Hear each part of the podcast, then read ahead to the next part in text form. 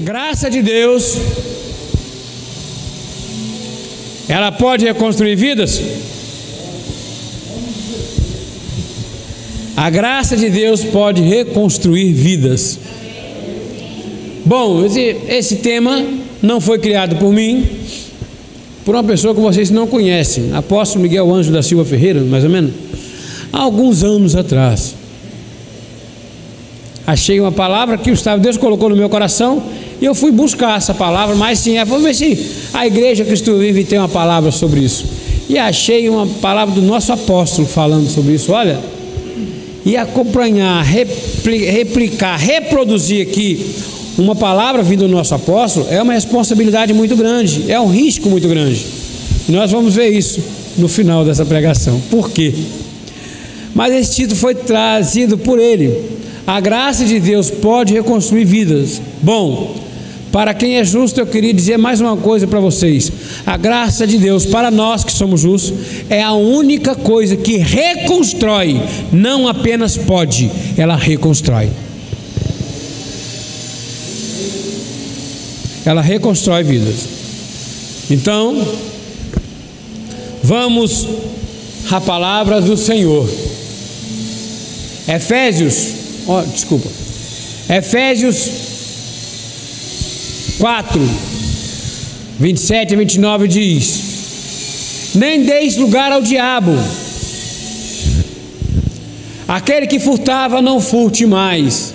Antes trabalhe fazendo com as próprias mãos o que é bom, para que tenha com, como acudir ao necessitado.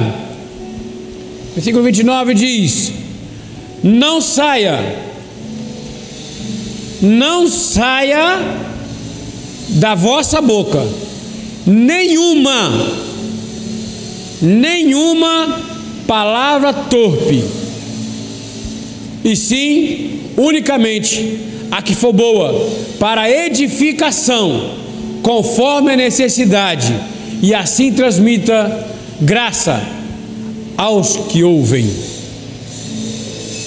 Amém? Pai bendito, meu Senhor e Salvador Jesus Cristo. Nesse momento, Pai, aquietamos o nosso espírito.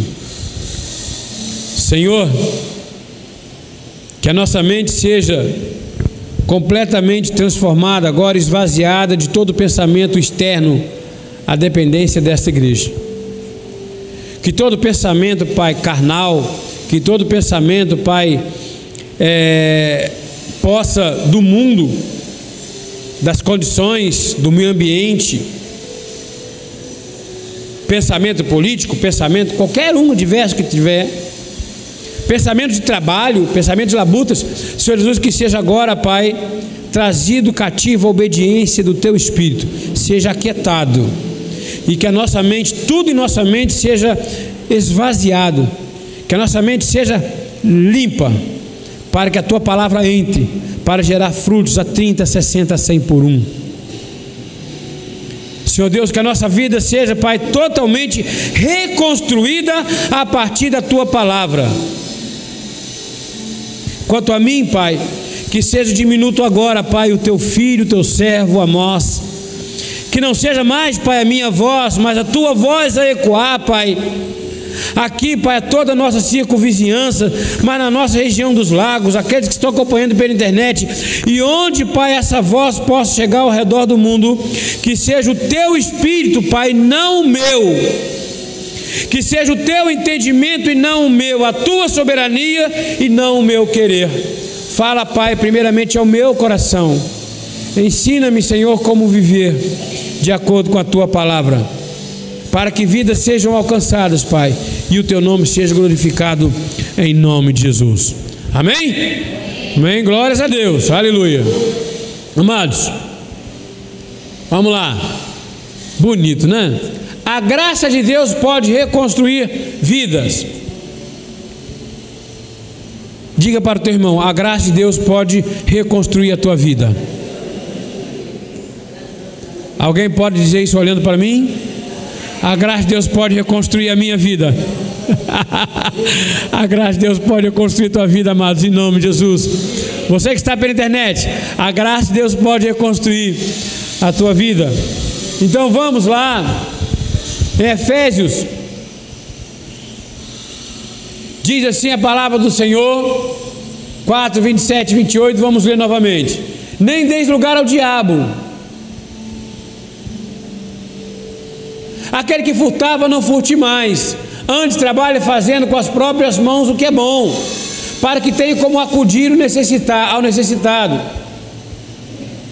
E o versículo 29 diz: Não saia da vossa boca nenhuma palavra torpe, e sim unicamente a que for boa para edificação, conforme a necessidade, e assim transmita graça aos que ouvem. Vejam, hoje, essa palavra é tão atual, quando ela foi pregada ainda não existia a pandemia, foi antes, mas a palavra da graça ela se renova sempre, ela não fica velha. A palavra da lei, sim, ela envelhece, ela envelheceu. A palavra da, da lei era como um retalho, uma colcha de retalhos, que apodrece e acaba esgarçando e assim rasgando. Agora a palavra da graça, ela se renova todos os dias. E ela não precisa de nenhuma variação para que ela seja renovada. Ela não é como a sementeira que nós falamos sempre aqui, que precisamos lançar a semente para que ela seja renovada, não. A semente foi feita, a semente da graça já foi lançada. E qual foi a semente da graça lançada ao chão? O sangue de Cristo. Todos os dias ela se renova sobre a nossa vida.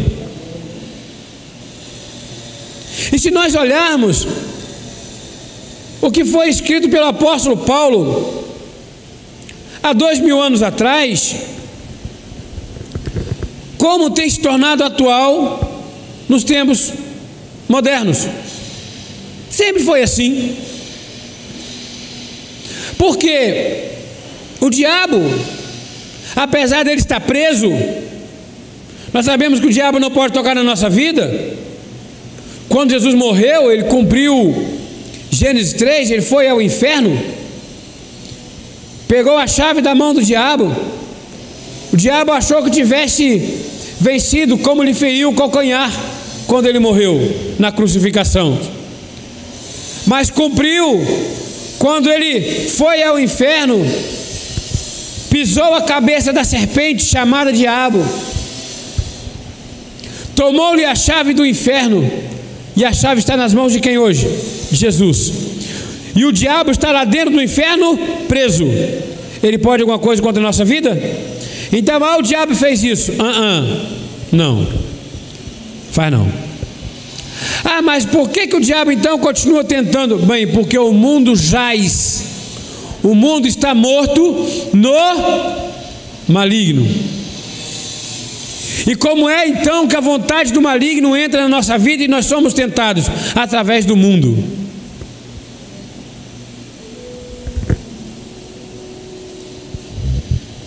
Então, quando nós estamos dando lugar às coisas que nós ouvimos demais por aí, nós estamos dando lugar a Ele.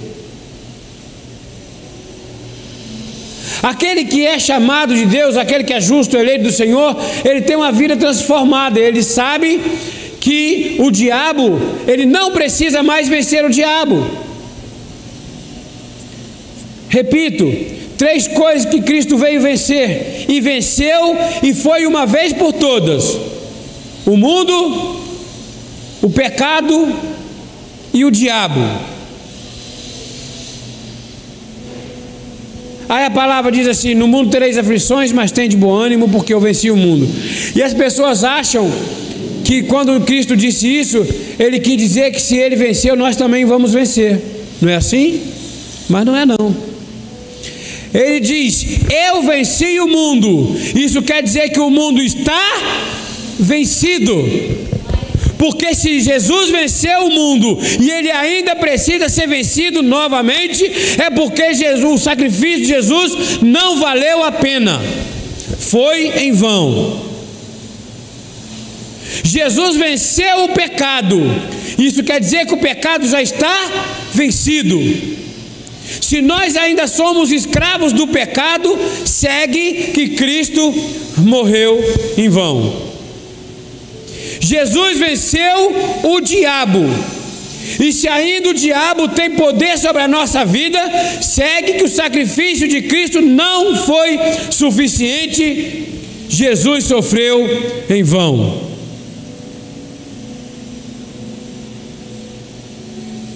O que o inimigo, através do mundo, quer é que nós não tenhamos essa consciência. O que o mundo quer é que nós nos sentimos ainda aprisionados. Eu tenho amigos, amados irmãos, que eu amo mesmo, mas que ainda veem demônio em tinta de cabelo, demônio em cabelo curto, demônio em esmalte de unha.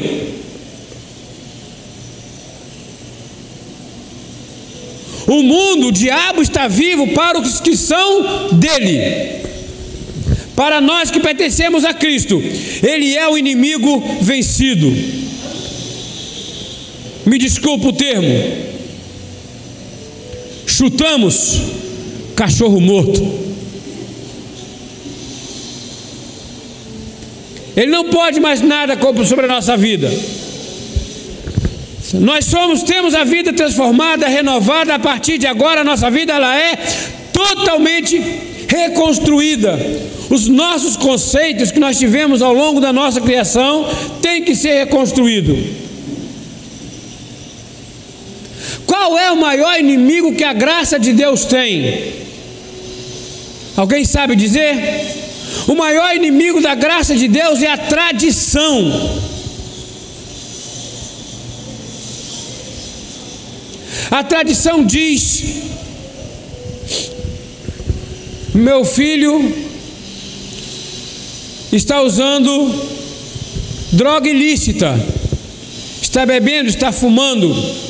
Se ele morrer hoje, ele vai para o inferno. Nós crescemos aprendendo isso, não é? Se afastou, desviou, está desviado,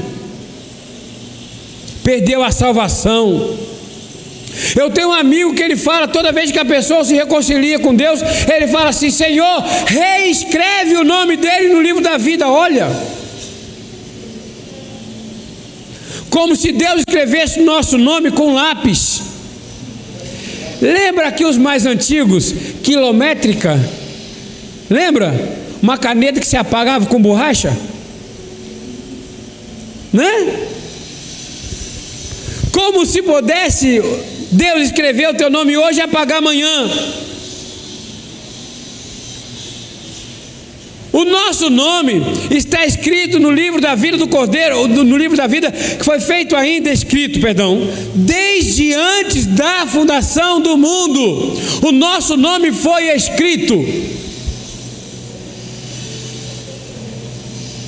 Nós deixamos então de ser filhos? Não. Mas a tradição diz que sim. O mesmo indivíduo que diz dentro da tradição que nós deixamos de ser filhos de Deus, quando um filho dele anda por caminho, sai de casa e começa a fazer coisas erradas, ele não deixa de ser pai, ele confessa, eu continuo sendo pai. Mas ele acha que Deus deixa de ser nosso pai. Mas quando Deus disse que ainda que teu pai e tua mãe, olha, te abandone, eu jamais te abandonarei. Podemos andar por caminhos errados e Deus nunca nos abandona, nunca vamos deixar de ser filhos. Nunca. Então a tradição ela vem para nos tirar essa verdade, impedir que nós venhamos a ver, reconhecer e confessar a graça de Deus. Porque quando nós esquecemos, vimos a tradição, jogamos a tradição no passado e começamos a reconhecer a graça de Deus, nova criatura se forma. E uma reconstrução começa a ser edificada. Aí ele continua dizendo: aquele que furtava, não furte mais. Ah, amado, mas eu nunca furtei. Furtava sim. Não é dinheiro, não é objeto, mas tempo palavras, mentiras. Antes trabalhe fazendo com as próprias mãos o que é bom para o que tenha com que acudir ao necessitado. A mudança começa a acontecer. A nossa boca começa a se transformar. Né?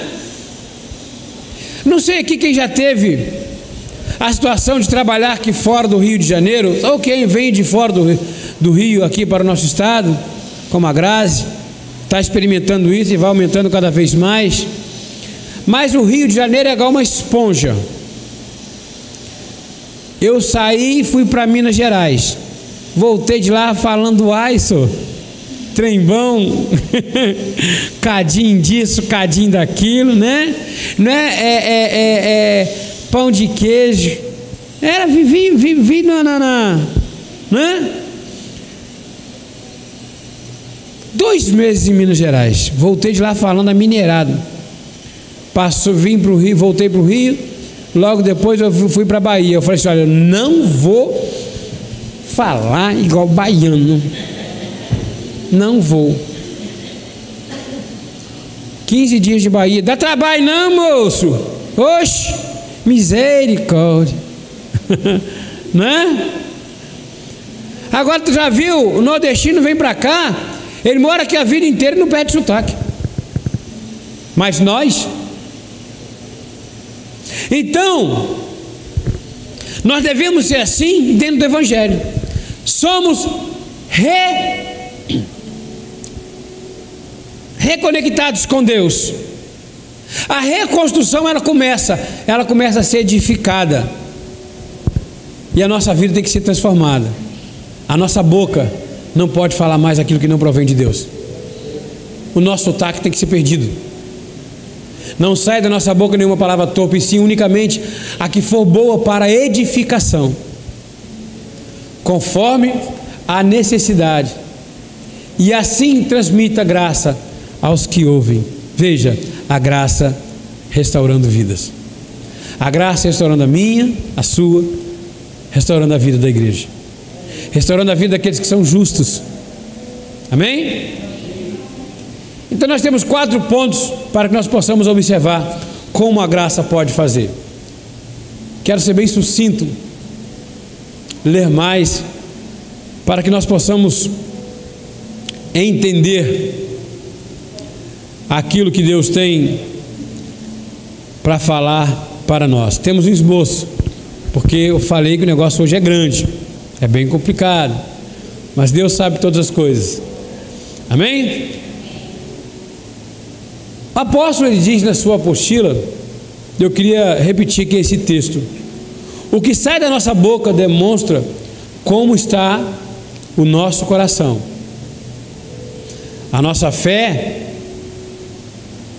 e o que está ocupando o nosso pensamento. E tudo está ligado à nossa confissão. Tudo está ligado à nossa confissão. Você quer ver? Vai trabalhar sob pressão. Eu vou manter minha calma. Semana passada estávamos aqui, chegamos um pouco atrasados na igreja. E o Vitor começa a falar para si mesmo, em voz alta. Falta 15 minutos, eu para. Aí daqui a pouco, falta 10 minutos, para, Vitor. Falta 5 minutos, Vitor, para, pelo amor de Deus. O tempo está apertando, você está calmo, mas o vento está apertando, você começa a ficar nervoso, nervoso, nervoso, nervoso, nervoso, correto? É claro que foi um momento de brincadeira, de descontração, mas mesmo porque nós sabemos que aqui, na casa do Senhor, tudo dá certo. Nada sai errado. Não saímos como planejado, porque nós planejamos, a resposta certa dos lábios vem do Senhor, correto? Mas esses momentos de aflição, momentos de, de prensa ali, momentos de tensão, ele às vezes leva a deixar que os nossos lábios falem palavras torpes, falem coisas que não provêm de Deus. Então nós devemos fazer disso um hábito. A nossa fé tem que gerar nós um hábito para que o nosso pensamento possa ser ocupado das coisas do Senhor. Quando a mente começa a ficar ocupada, nosso lábio começa a falar automaticamente sem que nós percebamos. Nós louvamos aqui o louvor que eu só aprendi ele há uma semana apenas, né? Mas eu em casa ensaiando, ensaiando, ensaiando, parei de ensaiar, saí de casa, chegando no centro, eu estou assim, tudo vai bem com minha alma, tudo vai bem. Eu, eu pensei em cantar, a mente começa a trabalhar, a mente está ligada naquilo ali, a boca começa a falar. A minha esposa, não sei se ela notou, mas ontem, cada coisa eu tive em casa, cheguei em casa na noitinha, de vez em quando eu ficava, se pelo vale da sombra eu passar, a morte não vai. Por quê? Aquilo estava na minha mente, então os lábios começam a falar de forma automática. Então não é mudar o lábio, é mudar a mente, reconstruir a mente. Os lábios começam a falar. Correto? Então a palavra do cristão precisa ser temperada pela graça. Se eu hoje reconheci o Senhor como Salvador, mas eu não reconheço a palavra da graça, e sim a palavra da lei, teve alguma mudança? Não.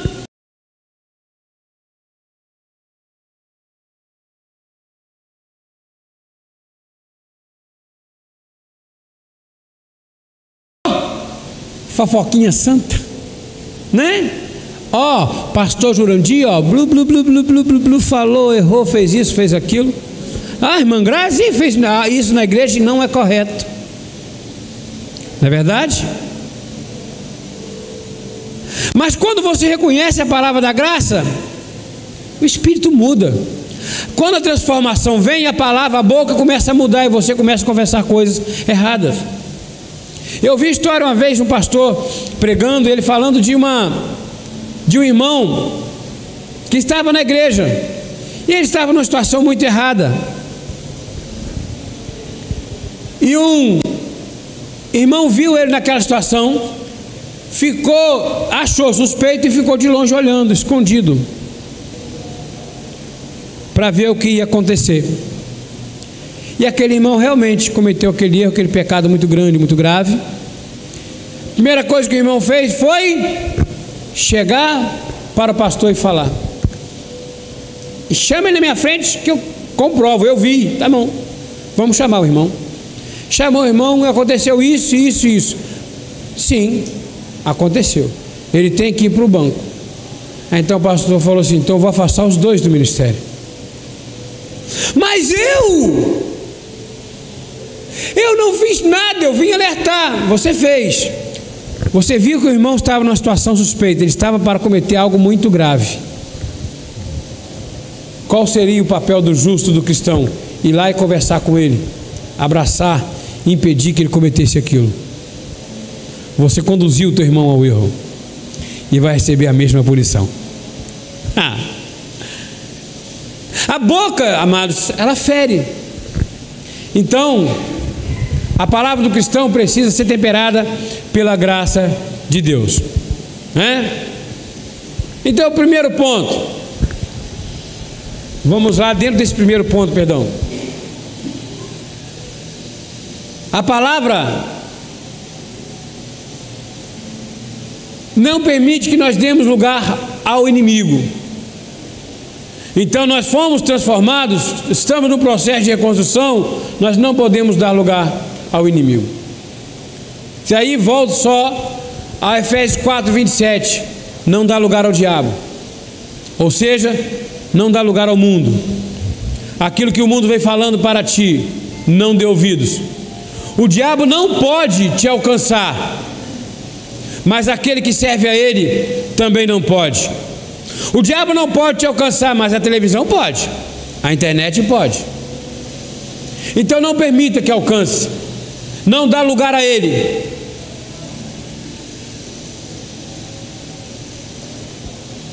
A graça, ela dá equilíbrio. Olha as características, vejam bem as características daqueles que são, que passam pelo período de reconstrução, que são renovados pelo Senhor. A graça dá equilíbrio. Volto a Efésios 4, 29. Não saia da vossa boca nenhuma palavra torpe. E se unicamente a que for boa para edificação conforme a necessidade. E assim transmita graça aos que ouvem. A nossa boca não pode sair palavra que não seja para edificar.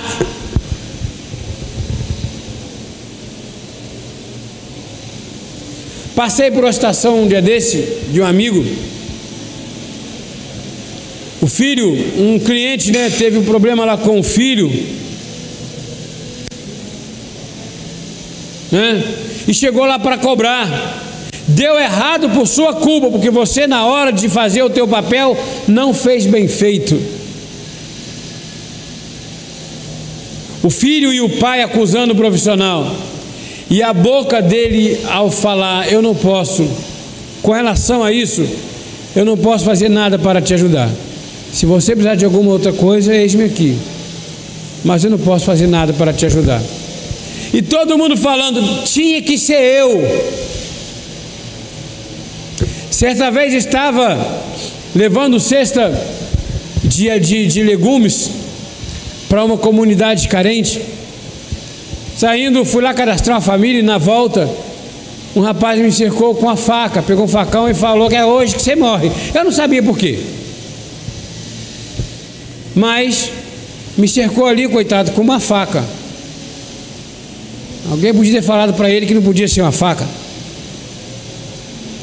Eu tomei o objeto dele, pai, bati assim com a prancha na nádega dele dei um tapinha nele e botei ele para casa. E como era uma comunidade carente, todo mundo falou assim: por que você não matou ele? Eu teria botado as tripas dele para fora.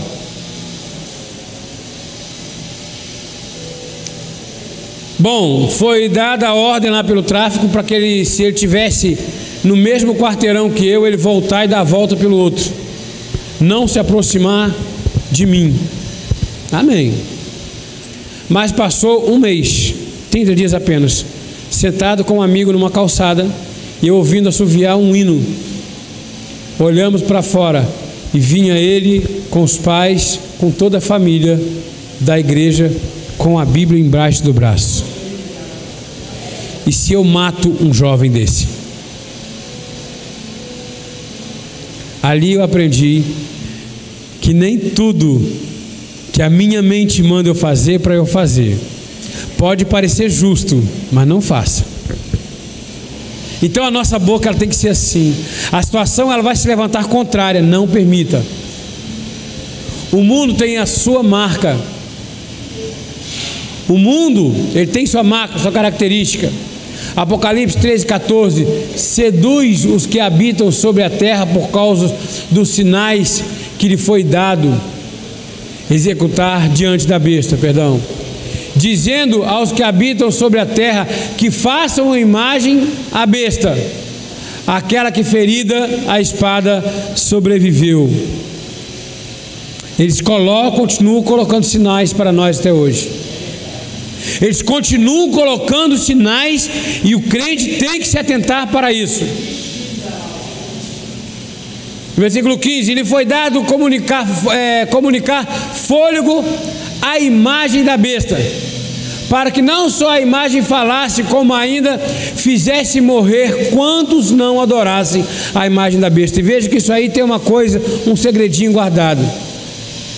Vão começar a aparecer sinais do mundo vão começar a aparecer sinais para tragar a nossa família, impedir que nós venhamos a ver, reconhecer a graça do Senhor, impedir que nós sejamos filhos, vivamos como filhos. Ontem eu estava vendo isso na TV estão começando a misturar a nossa fé a cultos satânicos, estão começando a cultuar, misturar a nossa fé a cultos de outros deuses.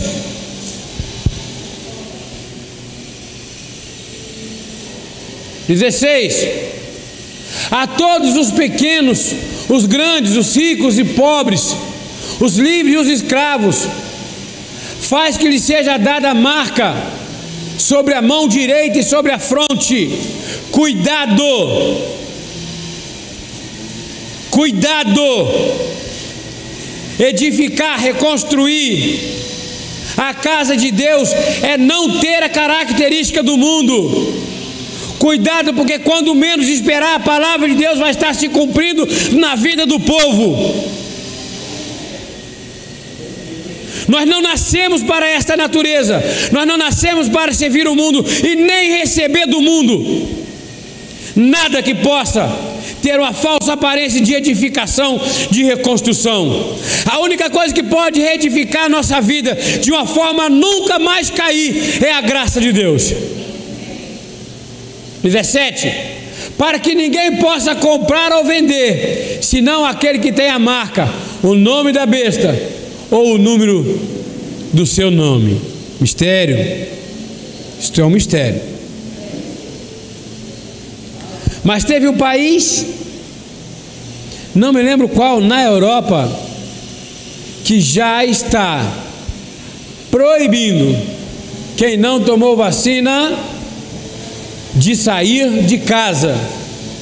Não pode entrar, pegar transporte não pode frequentar supermercados, não pode frequentar farmácias. Cuidado, porque ainda que não seja esta a marca da besta, teoria, é, é, na prática, como está dizendo na, na Bíblia, mas isto é um ensaio. Nós temos hoje pregado aí uma ideologia de igualdade, que nós não temos nada contra ninguém, claro, a discriminação é crime, tem que ser punida pela lei.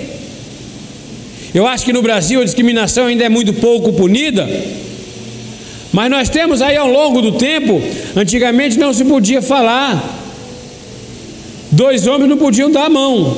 Era escândalo. Depois passou a ser normal. Dois homens não podiam se abraçar, era escândalo. Depois passou a ser normal. Dois homens, duas mulheres não podiam se beijar. Era escândalo. Agora já é normal. Nós estamos tendo cenas de sexo entre pessoas do mesmo sexo na TV aberta. E isso é escândalo. Era escândalo, já está sendo normal. Então tudo começou com apenas mão dada. Então cuidado com o ensaio, amados. Cuidado com o ensaio. Agora, aqueles que são nascidos de Deus, eles têm um selo. Lembra quando o espírito do anjo da morte passou no Egito, mandou que pintasse os umbrais das portas. Nós temos a nossa vida, na nossa vida um selo. Efésios 1:13 em que também vós, depois de ouvir a palavra da verdade, o evangelho da vossa salvação, tendo nele também crido, fosse selado com o Santo Espírito da promessa. Nós fomos selados ou não fomos? Fomos. O nosso selo é igualzinho do Correios, que você bota ali na água, no vaporzinho de água quente, ele sai. O nosso selo foi colocado com super bonder. Numa temperatura seca e quente, ele faz o quê? Quebra. O nosso selo tem a marca de Cristo. O nosso selo foi feito com sangue.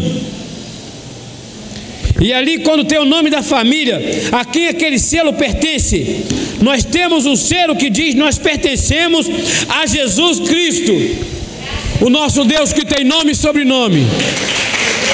Louvado o teu nome, Pai.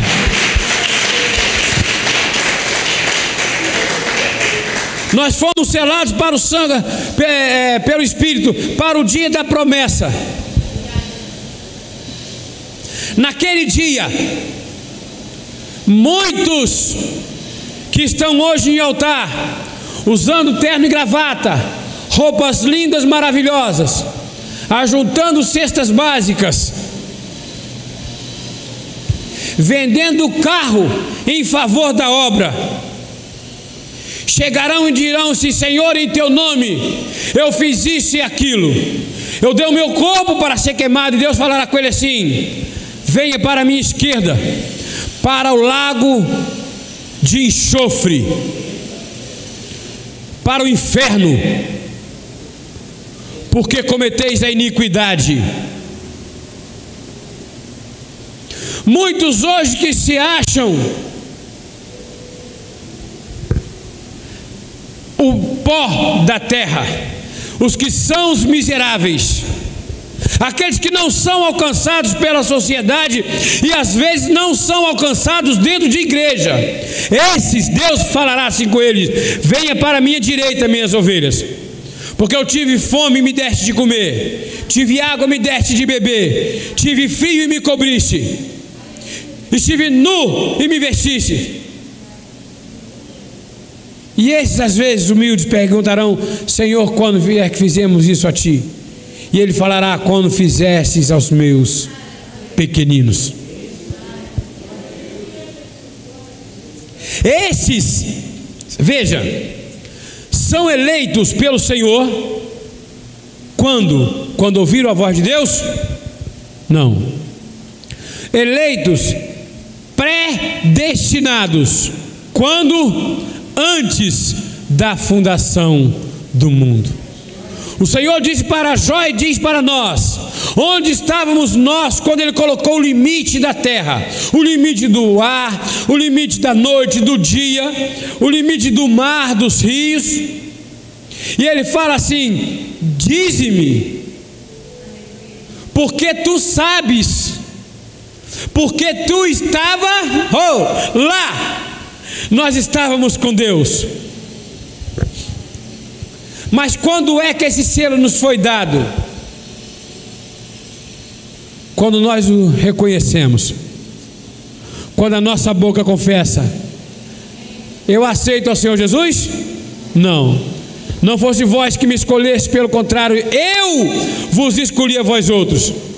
Quando a nossa boca diz: Senhor Jesus, nessa manhã, Deus, eu reconheço o seu nome como a bússola da minha vida, como a âncora da minha alma.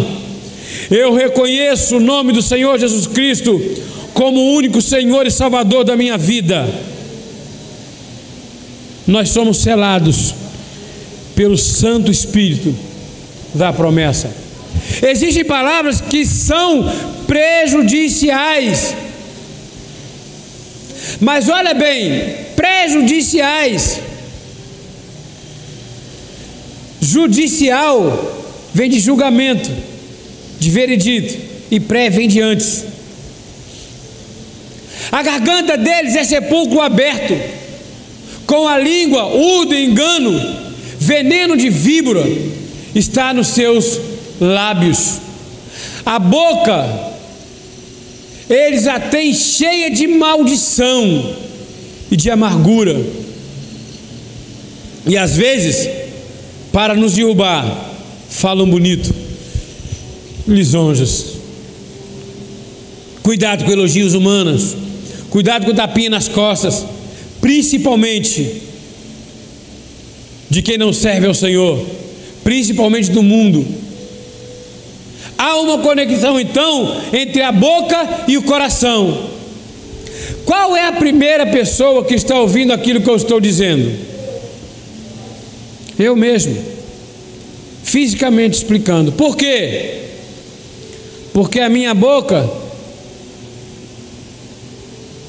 está a 15 centímetros do meu ouvido. Aquilo que eu falo antes de gerar no coração dos amados, aqueles que estão aqui próximos a mim, ou aqueles que estão longe pela internet, antes de gerar algo no coração dos amados, gera no meu. Antes de eu lançar amargura sobre o coração dos amados, o meu coração recebe amargura. Quantas vezes, às vezes pregando aqui neste altar, eu não sei como aquilo vai edificar a vida dos amados, mas quantas vezes eu tive que orar aqui depois do culto, agradecendo a Deus pela edificação na minha vida. Então há uma, uma conexão gigantesca entre o coração e a boca, porque o coração fala aquilo que está cheio. Mateus 12, 33. Ou fazei a árvore boa e os frutos bons, ou a árvore má e o seu fruto mau. Porque pelo fruto conhece a árvore. E como é que a árvore ela é reconhecida? Pelos nossos atos e pelo nosso falar. A fé ela vai gerar em nós atitudes e o conhecimento da palavra gera palavra. A graça é um pacto de boca. 34. Raça de víboras. Como podeis falar coisas boas sendo maus? Porque a boca fala o que está cheio o coração. Então nós tiramos aquilo que não pertence a Deus e colocamos o que pertence a Deus. E a nossa boca falará aquilo que vem do trono. Mateus 12, 35. O homem bom tira do bom tesouro.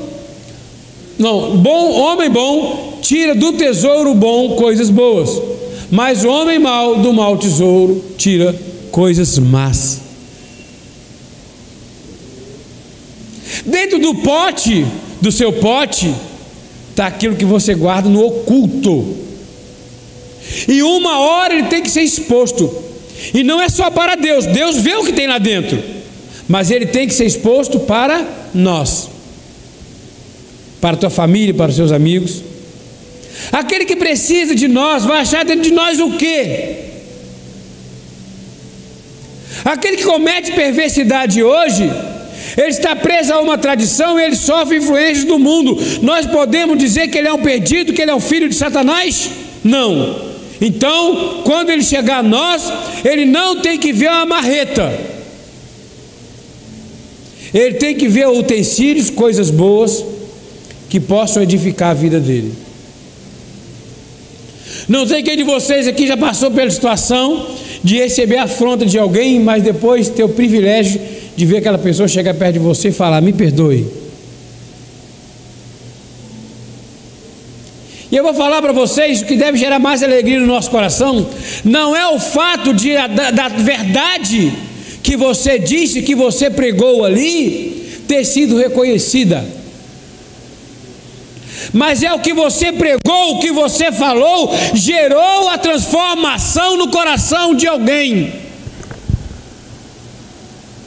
O nosso coração tem que ter tesouros bons. Digo-vos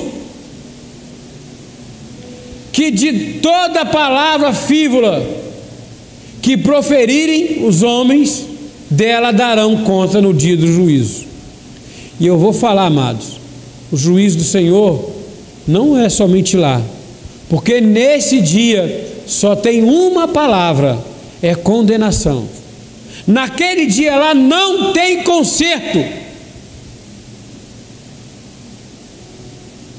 Mas o juízo do Senhor vem sobre nossa vida todos os dias.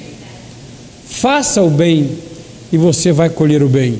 Faça o mal e você vai colher o mal. Carregue o teu pote, o teu, o teu saco, o teu embornal cheio de coisas boas. E o teu peso nas tuas costas vai ser de coisas boas. Enche o teu saco, o teu balaio com coisas más. E o peso nas tuas costas vai ser de coisas más. 37, porque pelas tuas palavras serás justificado e pelas tuas palavras será condenado. Bingo. Então, a nossa fala, ela tem que ter poder. E ela tem poder. A língua tem o poder da vida e da morte. A língua é como o timão de um navio. Nós passamos na Baía de Guanabara, lá vimos aqueles petroleiros que vão daqui até outro lado da Mauro Peixoto. Não é gigantesco, né? A altura de prédios de cinco andares, gigantesco, aquele monte, aquele monstro de ferro, de aço, e, e, e, e aquela e o leme dele, aquele negocinho pequenininho que dá a direção. Então, amados, a nossa fala tem poder. Provérbio 12, 17, 18 diz assim: O que diz a verdade manifesta a justiça, mas a testemunha falsa, a fraude. fraudulento, transformar, denegrir, fraudar, distorcer, ocultar a característica. 16. Ao ganhar cujo tagarelice é como pontas de espada, mas a língua dos sábios. Olha só. A língua dos sábios cura.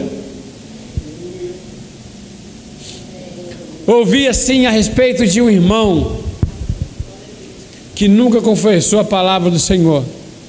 Está no estado muito crítico. Deus sabe e ele dá conta de tudo que ele já fez. Mas alguém pediu ajuda em oração por ele. E alguém disse assim: Por esse eu não oro.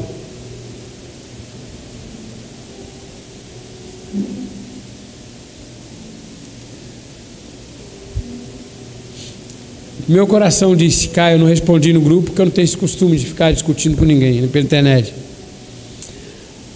Mas o que eu, a minha oração foi: enviou-lhes uma, uma e sarou, e sarou, e o livrou do que era. Senhor Jesus, a minha palavra está sendo enviada nesse momento. A tua palavra diz que livrou e sarou de tudo que era mortal. A nossa palavra, os nossos lábios, está escura, é medicina. Segundo ponto, a graça de Deus estabelece as bases da vida cristã.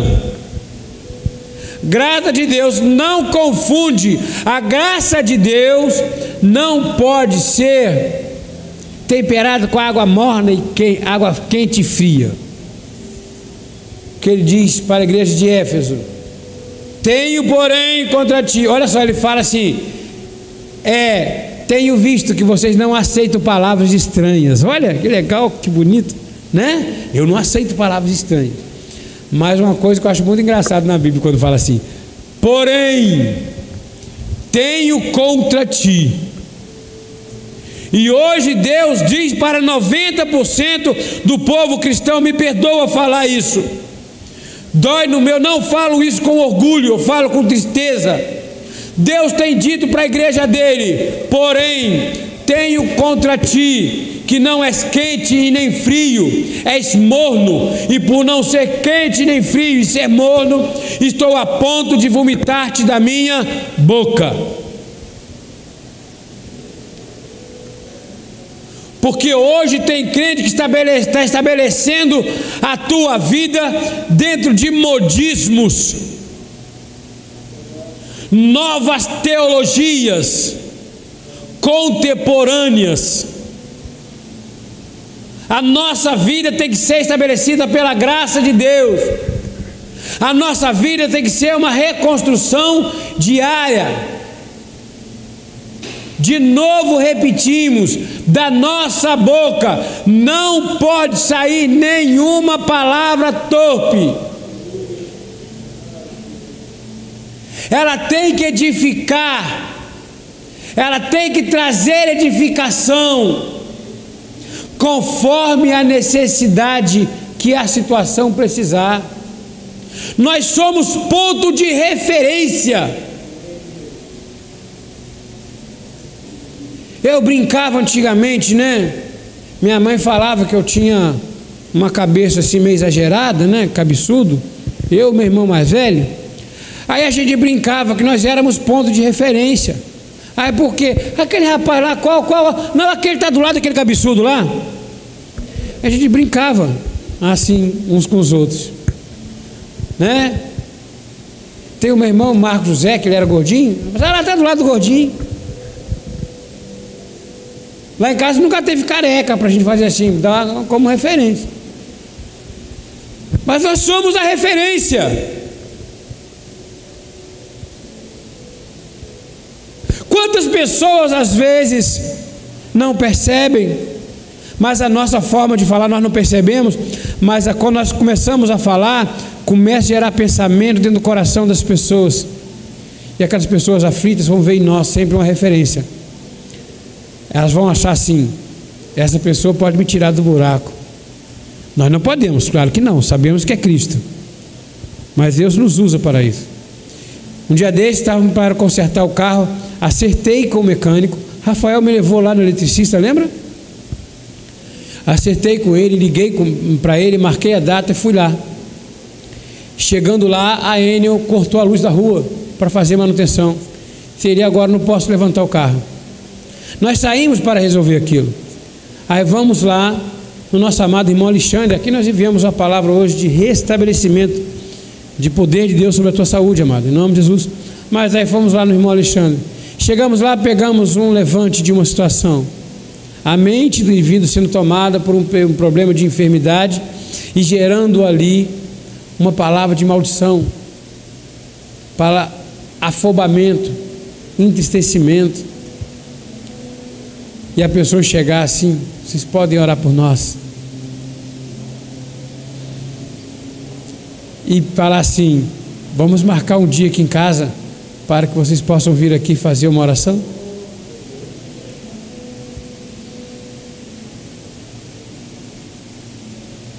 Nós temos orgulho de não sonegar impostos.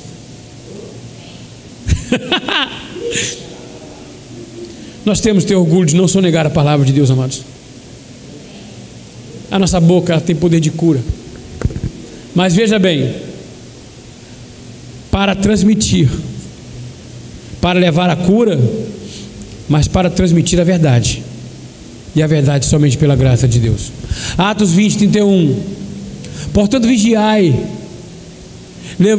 Lembrando-vos de que por três anos, noite e dia, não cessei de admoestar com lágrimas a cada um. Veja, a graça é a admoestação. Agora, pois, encomendo-vos ao Senhor e a palavra da sua graça, que tem poder para vos edificar e dar herança entre todos os que são santificados. É a palavra da graça, é a que transforma. O que você está precisando? Deus pode enviar um profeta hoje, através do dom de revelação, ele revelar toda a sua vida. Através do dom de cura, ele trazer cura para a tua vida. Amém? mas é através da graça que Ele vai trazer a edificação, é através da graça que vem a reconstrução, é através da graça que vem a torre forte, é através da graça que vem o esconderijo do Altíssimo. Porque eu posso receber o milagre hoje, mas não me atentar para a graça de Deus. Amanhã ou depois eu preciso do milagre novamente. A graça nos dá testemunho Tenha cuidado de ti mesmo e da doutrina.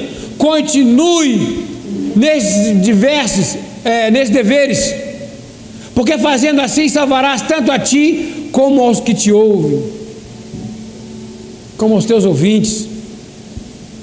Quando você confessa, o teu coração se enche, mas permite que a pessoa ouve. A graça muda a nossa mente, Rogo-vos, pois, irmãos, pela misericórdia de Deus, que apresentei o vosso corpo por sacrifício vivo, santo e agradável a Deus, que é vosso culto racional. Veja, não é tão difícil de entender. Aquilo que ocupa a minha mente é a palavra de Deus. A melhor forma de fazermos uma alicerce é furando o solo colocando ali estruturas firmes. Esse solo, amado, é o nosso coração. A Bíblia diz que a terra fértil é o nosso coração. É ele que tem que ser restaurado. 12,2 diz: E não vos conformeis com este mundo, mas transformai-vos pela renovação da vossa mente, para que experimenteis qual seja a boa, agradável e perfeita vontade de Deus. Transformado, mente transformada, coração transformado, palavras transformadas, boca, lábios transformados. Terceiro ponto: pensamento correto leva a uma atitude correta. Cuidado com as doutrinas estranhas, é o que tem sido pegado ainda por aí. A tradição, veja, tradição, cuidado com ela. Não os deixeis envolver por doutrinas várias e estranhas, porquanto o que vale é estar o coração confirmado com a graça, e não com alimentos, pois nunca tiveram proveito os que com isto se preocuparam. O alimento mata a tua fome por algumas horas, depois você precisa de mais alimentos. A água, o óleo, você usa, daqui a pouco ele se seca. 30 segundinhos. Acho que já dei esse testemunho aqui uma vez fazendo um curso. Se pediram que eu fizesse um trabalho lá, né? Fui fazer uma pregação em uma igreja. E eu levei, pedi dois copos de água. Eu gosto muito de brincar, eu falo algumas brincadeiras de algumas pessoas assim. E o reino de Deus é justiça, paz e alegria. Não fale que eu tenho que ser carrancudo, não, amados. Justo, pacífico e alegre. Então eu pedi dois copos d'água e falei assim: Eu vou levar essa água aqui ao monte e vou orar por esta água. Essa água vai estar cheia de unção. E todo mundo disse: Amém. A água está cheia de unção. Esta é a unção do Senhor. Amém? Todo mundo, amém. Peguei o copo d'água aí na cabeça. E todo mundo. Isso daqui a um minuto que vai acontecer com essa água vai estar como? Seca. E a minha roupa seca. E essa água que caiu pelo chão? Peguei o outro copo d'água. Essa aqui é a unção. E bebi. Ela está dentro de mim. É a diferença. Então, deixar de falar da doutrina e dar ouvido a palavras estranhas, amados, cuidado, nós não podemos misturar componentes errados nessa estrutura. Quem se lembra de Sérgio Naia, que fez um prédio lá no Rio, a estrutura do prédio tinha areia de praia. Aconteceu o que com o prédio? Caiu. Cuidado com nossa edificação, com o que nós vamos edificar a igreja. O nosso foco, meu alvo é Cristo. Meu alvo é Cristo. O nosso foco é Jesus Cristo. Colossenses 3,2: Pensai nas coisas lá do alto, não nas que são aqui da terra. Simples. Pensamentos são determinantes, amados. Quando você está com a mente ligada lá em cima, as coisas que embaixo começam a acontecer. Quando você está com a mente ligada lá em cima, tudo aqui embaixo já é determinado. Provérbios 23, 7. Porque como imagina sua alma, assim ela é. Ele te diz: come e bebe, mas seu coração não está contigo.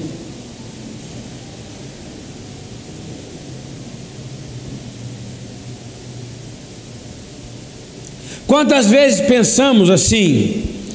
Nós pensamos em ajudar alguém, pensamos em tomar uma atitude, sabemos que aquilo é coisa de Deus, mais preguiça, comodismo, outros afazeres, melhor não.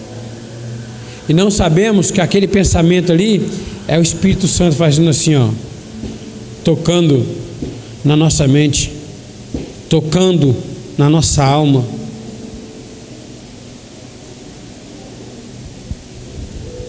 Assim como nós nos imaginamos, assim nós somos. Diga para o teu irmão: você é grande. Amada, irmã Emília, você é grande. Irmã Sueli, você é grande. Você que está pela internet, você é grande, tua família, família bendita, grande. Se te mostra fraco no dia da angústia, a tua força é o quê? Pequena. Olha que Provérbios diz. Se te mostra fraco no dia da angústia, tua força ela é pequena. Mas se você se mostra forte, a tua força é grande. Eu sempre digo que também das duas pessoas, né? O ponto de vista diferente. Um, o covarde olha para o gigante e fala o quê? Se ele me acertar, ele me desmonta, então eu vou bater em retirada. O justo olha para o gigante e fala: Meu Deus, nesse tamanho é impossível eu errar, e parte para cima do gigante. É grande a tua luta, maior será a tua vitória. Falando para a irmã Grazi um dia desse, que graça tem se tiver uma criança bem pequena, no embate com o amado, com os irmãos. Você pega aquela criança, dá o um safanão nela e joga no chão. Que vitória há naquilo, que comemoração vai ter naquilo? Nenhuma. Mas se parte para cima de você um gigante e você joga aquele gigante no chão, você vai passar um mês comemorando, porque quanto maior for a luta, maior vai ser a festa.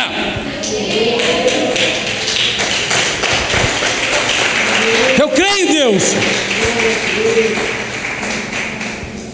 A nossa confiança, a nossa confissão, ela reflete a nossa fé ela é redundante na nossa fé. Perdão, ela é redundância da nossa fé, a nossa confissão. Segundo Coríntios 4,13, tendo porém o mesmo espírito da fé, como está escrito, eu criei, por isso é que falei. Também nós cremos, por isso nós falamos. Cremos, falamos. Cremos, confessamos. atraímos o que nós pensamos. Atraímos o que nós pensamos. Aquilo que temo me sobrevém, e o que receio me acontece. Não tenho descanso, nem sossego, nem repouso, e já me vem grande perturbação. Se anda perturbado pelo aquilo que o mundo vem falando contigo? Cuidado. Agora, olha só, a palavra de Deus diz que nenhum mal sucederá, praga nenhuma chegará à nossa tenda. Então, eu tenho que confessar aquilo que a palavra diz, e é isso que sobrevirá sobre a minha vida. Eu sou próspero, e é isso que virá sobre a minha vida. Na minha vida não falta, na minha vida farta, é o que a palavra diz, e é isso que virá sobre a minha vida. A intimidade com Deus nos dirige, é a nossa condução. A intimidade do Senhor é para os que o temem, aos quais Ele dará a conhecer a sua aliança. Quarto e último ponto para encerrar. Na Bíblia podemos encontrar muitos exemplos práticos e como uma mente, de como uma mente confiante que está confirmada em Deus enfrenta o medo. Nós vamos ver quais são esses exemplos, bem breve. São palavras que todos nós já conhecemos. O medo paralisa. 1 Samuel 17, versículo 9. Se ele puder pelejar comigo e me ferir, seremos vossos servos. Porém, se eu o vencer e o ferir, então serei vossos servos.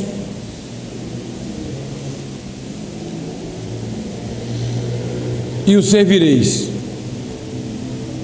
Disse mais o filisteu: Hoje afronto as tropas de Israel, dai-me um homem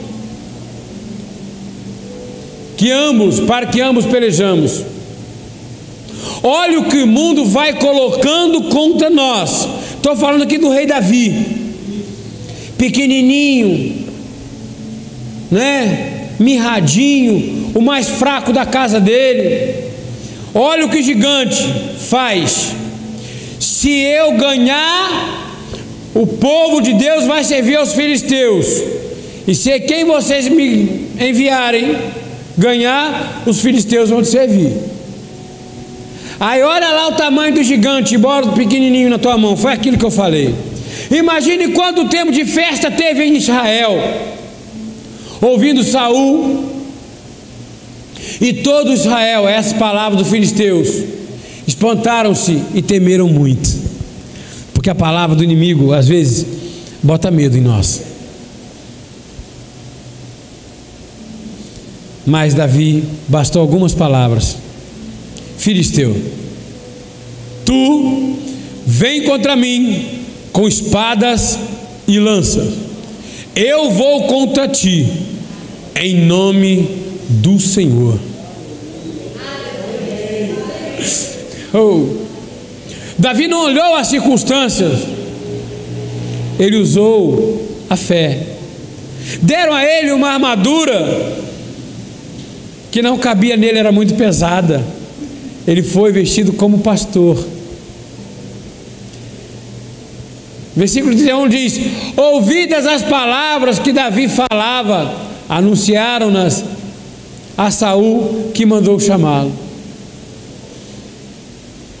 Davi disse a Saul: Não desfaleça o coração de nenhum por causa dele. O teu coração não, não, perdão. Davi disse a Saul: Não desfaleça o coração de nenhum por causa dele. Teu servo irá e pelejará contra o filisteu. O que o mundo às vezes quer é que nós estejamos escondidos embaixo da cama. Porém, Saul disse a Davi: Contra o filisteu, o filisteu não poderás ir para pelejar com ele, pois tu ainda é moço e ele guerreiro desde a sua mocidade. Olha, a tua aparência é fator preponderante para o mundo, para Deus não. Deus te vê como grande, forte e capacitado. Ele tinha experiência de fé. Respondeu Davi a Saul: Teu servo apacentava as ovelhas do seu pai, quando veio um leão e um urso, e tomou um cordeiro do rebanho.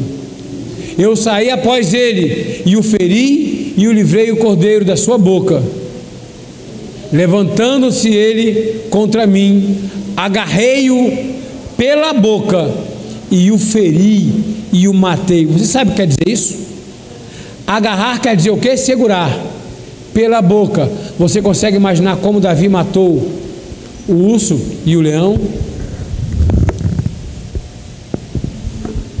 É esse o poder, é essa força que Deus tem para nós. O teu servo matou tanto o leão como o urso. Esse incircunciso filisteu será como um deles, porquanto afrontou o exército do Deus vivo. Disse mais Davi: O Senhor me livrou das garras do leão e das do urso, ele me livrará das mãos do, é, deste filisteu. Então disse Saul a Davi: Vai-te e o Senhor seja contigo. Seu foco estava em Deus. O nosso foco tem que estar em Deus. Diga para teu irmão: teu foco tem que estar em Deus. O filisteu também se vinha chegando a Davi e o seu escudeiro ia diante dele. Olhando o filisteu e vendo a Davi, o desprezou, porquanto era moço, ruivo e de boa aparência. Disse o filisteu a Davi: Sou eu algum cão para vires a mim como é, paus? Com paus? E pelos seus deuses amaldiçoou o filisteu a Davi. Disse mais o filisteu a Davi: Vem a mim, e darei a tua carne às aves do céu e a bestas feras do campo. É essa a nossa palavra para o mundo. Porém, disse ao filisteu: Porém, Davi disse ao filisteu: Tu vens contra mim com espada e lança eu com, uh, e com escudo, Eu, porém, vou contra ti em nome do Senhor dos Exércitos. Os Deus, o Deus dos exércitos de Israel, a quem tens afrontado. Tu vem com espada e lança, o mundo vem contra nós, com grande arma, grande batalha, grande peleja, mas o Senhor está conosco em toda a situação. E Davi finalmente foi vitorioso. Diga para o teu irmão: você é vitorioso. Hoje mesmo, olha o que Davi disse. E hoje eu quero que você no teu coração diga para aquilo que vem afrontando a tua casa, todas as tuas belezas. Hoje mesmo o Senhor te entregará nas minhas mãos. Ferir-te-ei, tirar-te-ei a cabeça.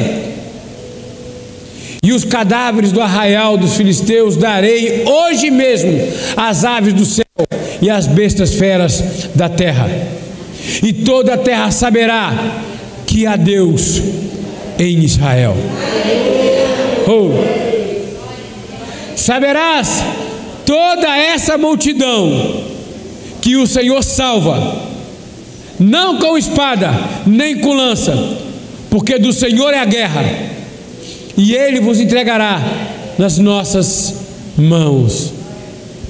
Sucedeu que, dispondo-se o filisteu a encontrar-se com Davi, este se apressou e deixando as suas fileiras, correu de encontro ao filisteu. Pelo que correu Davi, e lançando-se sobre o filisteu, tomou-lhe a espada e desembanhou e o matou, cortando-lhe a cabeça. Vendo os filisteus que era morto seu herói, fugiram. O que eu quero dizer com isso? Parta para cima desse gigante, amados. Corta a cabeça dele. Resisti ao diabo e ele fugirá de vós. Na vida nós somos mais do que vencedores, diz a palavra do Senhor. E é somente a graça de Deus que pode reconstruir a nossa vida. Assim seja, assim disse o Senhor da glória. Louvado seja o nome do Senhor Jesus, graças a Deus, glórias a Deus. Obrigado, Jesus, obrigado, Deus, pela tua palavra. Obrigado, Deus. Aleluia. Podemos ficar de pé, amados.